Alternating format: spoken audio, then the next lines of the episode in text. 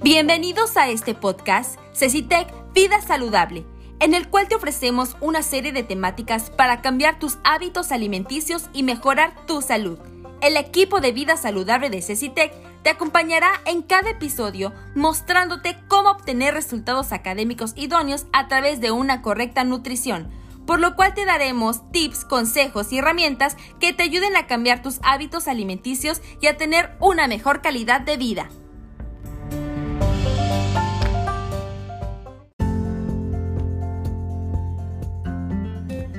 ¿Piensas que las personas deben de tomar la misma cantidad de agua? Te sorprenderás al saber que la cantidad de agua que necesita una persona depende de diferentes factores que hoy te contaremos, así como las consecuencias de no hidratarse correctamente.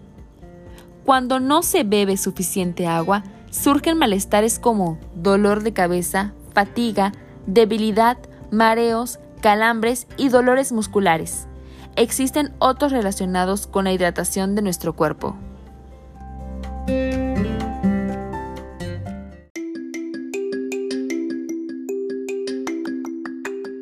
El día de hoy les compartiremos cuáles son los trastornos relacionados con el consumo de agua. El trastorno de la deshidratación es la pérdida excesiva de agua corporal. Las causas frecuentes son vómito, diarrea, sudoración excesiva y uso incorrecto de diuréticos. Algunas enfermedades como la diabetes mellitus favorecen la deshidratación. Sus características son ocasiona la caída de la presión arterial, vista borrosa, náuseas, confusión mental, alucinaciones, esto de shock, convulsiones, ataque cardíaco y coma. El trastorno de la hiperhidratación es el consumo de agua mayor al de su eliminación. Un adulto tendría que beber más de 7.5 litros de agua al día para hiperhidratarse. Sus características son provoca dolor de cabeza, náuseas, vómitos, confusión mental, vista borrosa, ceguera, convulsiones y coma. El trastorno de adipsia es la falta de sed, incluso cuando el cuerpo tiene poca agua. Sus características pueden deberse a anomalías en el cerebro, hipotálamo o glándula pituitaria, hidrocefalia.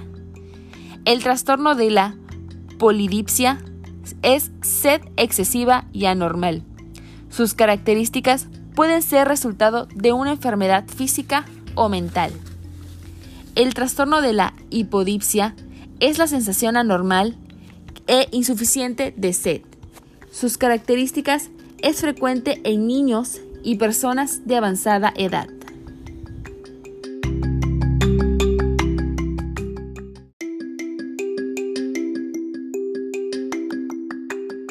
Como hemos visto, una correcta hidratación conseguirá que nuestro cuerpo funcione correctamente. Asimismo, debemos recordar que la mejor bebida para calmar la sed es el agua. Otro tipo de bebidas, además de no quitarnos la sed, no son beneficiosas y contribuyen a la deshidratación. No olvides que además de beber agua, el consumo de frutas y verduras es una estupenda forma de hidratar nuestro cuerpo a la vez que le suministramos vitaminas y minerales. Para establecer cuánta agua hay que beber al día, la Secretaría de Salud recomienda que los niños deberán tomar 1.65 litros de agua al día y los adultos 2.27 litros. Otros factores que determinan cuánta agua hay que beber al día, además de la diferencia de edad o de sexo, existen otros factores que influyen para calcular cuánta agua hay que beber al día. Realización de ejercicio. Tras cualquier actividad que haga sudar, se debe beber agua adicional para cubrir la pérdida de líquidos. Lo recomendable es la ingesta de agua antes, durante y después de un entrenamiento. Las condiciones climáticas. Quienes viven en zonas con clima cálido o húmedo sudan de manera más constante y por lo tanto deben beber más. Por cuestiones de salud.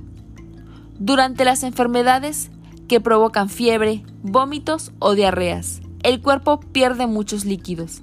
En estos casos, beber agua es esencial, pero lo aconsejable es seguir las recomendaciones médicas en cada caso.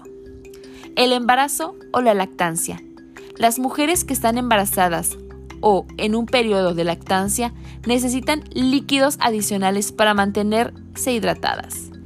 La Secretaría de Salud establece la recomendación de que las mujeres embarazadas beban alrededor de 10 vasos de agua, 1 2.5 litros diario, mientras que las mujeres que amamantan deben aumentar la ingesta a unos 13, lo que equivale a 3.1 litros al día.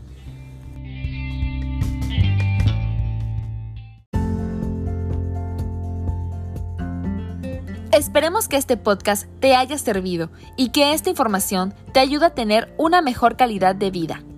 Estamos por finalizar dudas o sugerencias sobre algún tema a tratar, envíanos un email a fortalecimientoacadémico.cecitec.edu.mx. De igual manera, te invitamos a escucharnos en el próximo episodio. No te lo pierdas. Se despide el equipo de vida saludable, hashtag Todos Somos Cecitec.